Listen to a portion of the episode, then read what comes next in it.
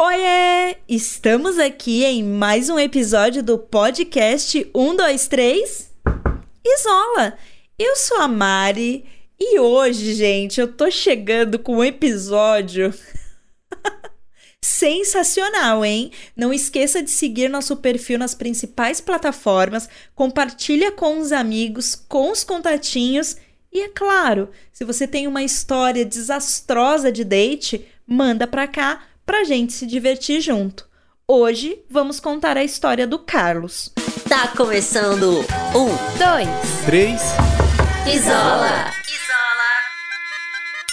O Carlos namorava com um boy, já tinha algum tempo, e eles tinham um relacionamento aberto. Os dois gostavam de curtir outras pessoas e algumas vezes eles faziam isso juntos, sem neurose, sem crise, tudo conforme o combinado. Eles também adoravam viajar. Então, como vocês podem ver, um casal bem aventureiro. Então, assim, sempre que tinha um feriado, né, uma folguinha, eles viajavam para algum lugar novo.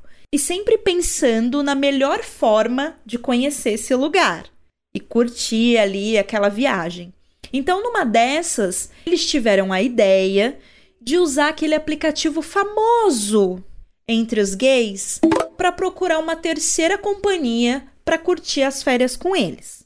Então, ele e o boy começaram ali navegar por N perfis e até que eles se depararam com um perfil de um menino que se descrevia ser muito tímido, muito reservado, mas que parecia ser muito fofo e muito gostoso. Palavras do Carlos. E detalhe, tá, gente? Os dois tinham que gostar dessa terceira pessoa. Não podia ser assim, ah, o Carlos gostou, o outro não.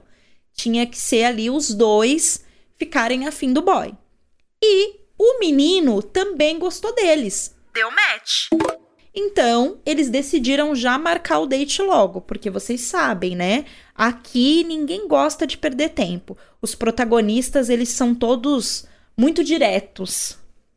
Só que tinha uma coisa. O boy insistiu muito para que eles fossem em um lugar menos movimentado.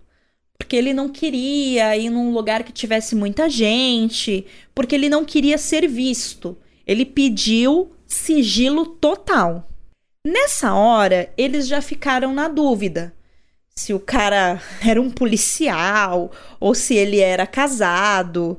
Mas é aquilo, né, gente? Medo temos, vergonha não. Então eles resolveram arriscar. Bom, date marcado, tudo arranjado. Os meninos chegaram no local combinado e ficaram esperando o boy aparecer. Ele demorou um pouco, viu, gente? Deu um chazinho de cadeira neles mas apareceu. E assim, gente, imaginem a cena. Ele apareceu, mas ele chegou andando meio curvado, sabe? Parecendo que ele estava tentando se esconder. Muito contido, silencioso. Tudo bem que ele tinha dito que ele era tímido, né? Que ele queria sigilo total. Então, até meio que fazia um pouco de sentido. Mas os meninos ficaram assim meio cabreiros assim, porque pessoalmente ele ainda era mais reservado. E aí o Carlos disse que o boy lembrava o esmilinguido. Porque ele ficava assim, sempre de cabeça baixa. O namorado do Carlos, que era o mais desconfiado ali do casal, começou a achar muito estranho tudo aquilo. E eles consideraram desistir do date inventar uma desculpa, falar que estava passando mal, sabe? E ir embora. Só que o Carlos, ele não queria perder viagem. É aquilo. Tá no inferno, abraço capeta. Então ele respirou fundo, levantou a cabeça, tomou coragem e deu um beijo no boy. E olha a surpresa! O beijo foi maravilhoso. Palavras do Carlos. E assim, foi tão bom que ele esqueceu toda aquela impressão ruim que eles tiveram quando o menino chegou. E o namorado do Carlos também beijou o boy e aprovou. Então, eles seguiram pro quarto. Chegando lá, aquela loucura, né, gente? As roupas foram pro chão, ninguém lembrava mais de nada, só aquela pegação, mão naquilo, aquilo na mão, os três ali se enroscando gente, indo pro céu. Olha a ironia. Já já vocês vão entender.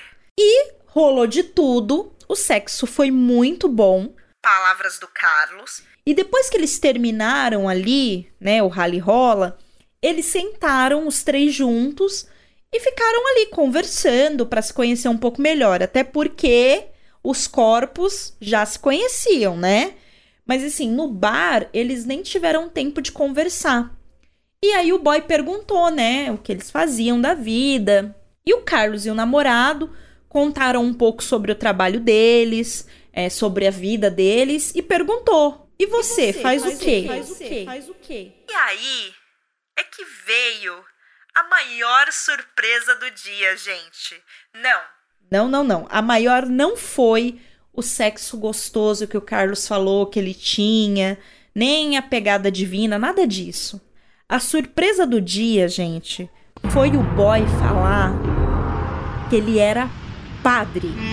Ele era padre da paróquia próxima da cidade na qual os dois estavam. Por isso que ele era tão tímido e por isso ele pediu sigilo total. Gente, como que pode? Você vai pro date com padre, gente. Meu Deus, gente. Olha, eu fiquei chocada. Nessa hora, os meninos perderam o queixo, né? Eles ficaram ali olhando sem acreditar. E essa história, gente, ela já tem um tempo que rolou. Faz mais ou menos uns dois anos. Mas até hoje, o Carlos fica com medo quando ele lembra dessa história. E ele chegou a comentar essa história, gente, com uma amiga dele, né? Uma amiga meio FBI. E aí depois eles descobriram que isso é um hábito do padre e que ele age assim desde o Jurássico tempo do bate-papo do UOL. Olha só, gente, já tem tempo, hein? Que o padre dá essas fugidas. Tá distribuindo bênçãos por aí de uma maneira nada convencional, pelo visto, hein? E o que, que a gente faz, gente? Imagina você marca um date, quando você chega lá, você descobre que o cara é padre. Olha, sinceramente, só surpresas aqui, só surpresas. E é isso, meus amores. Essa foi a nossa história desastrosa de hoje.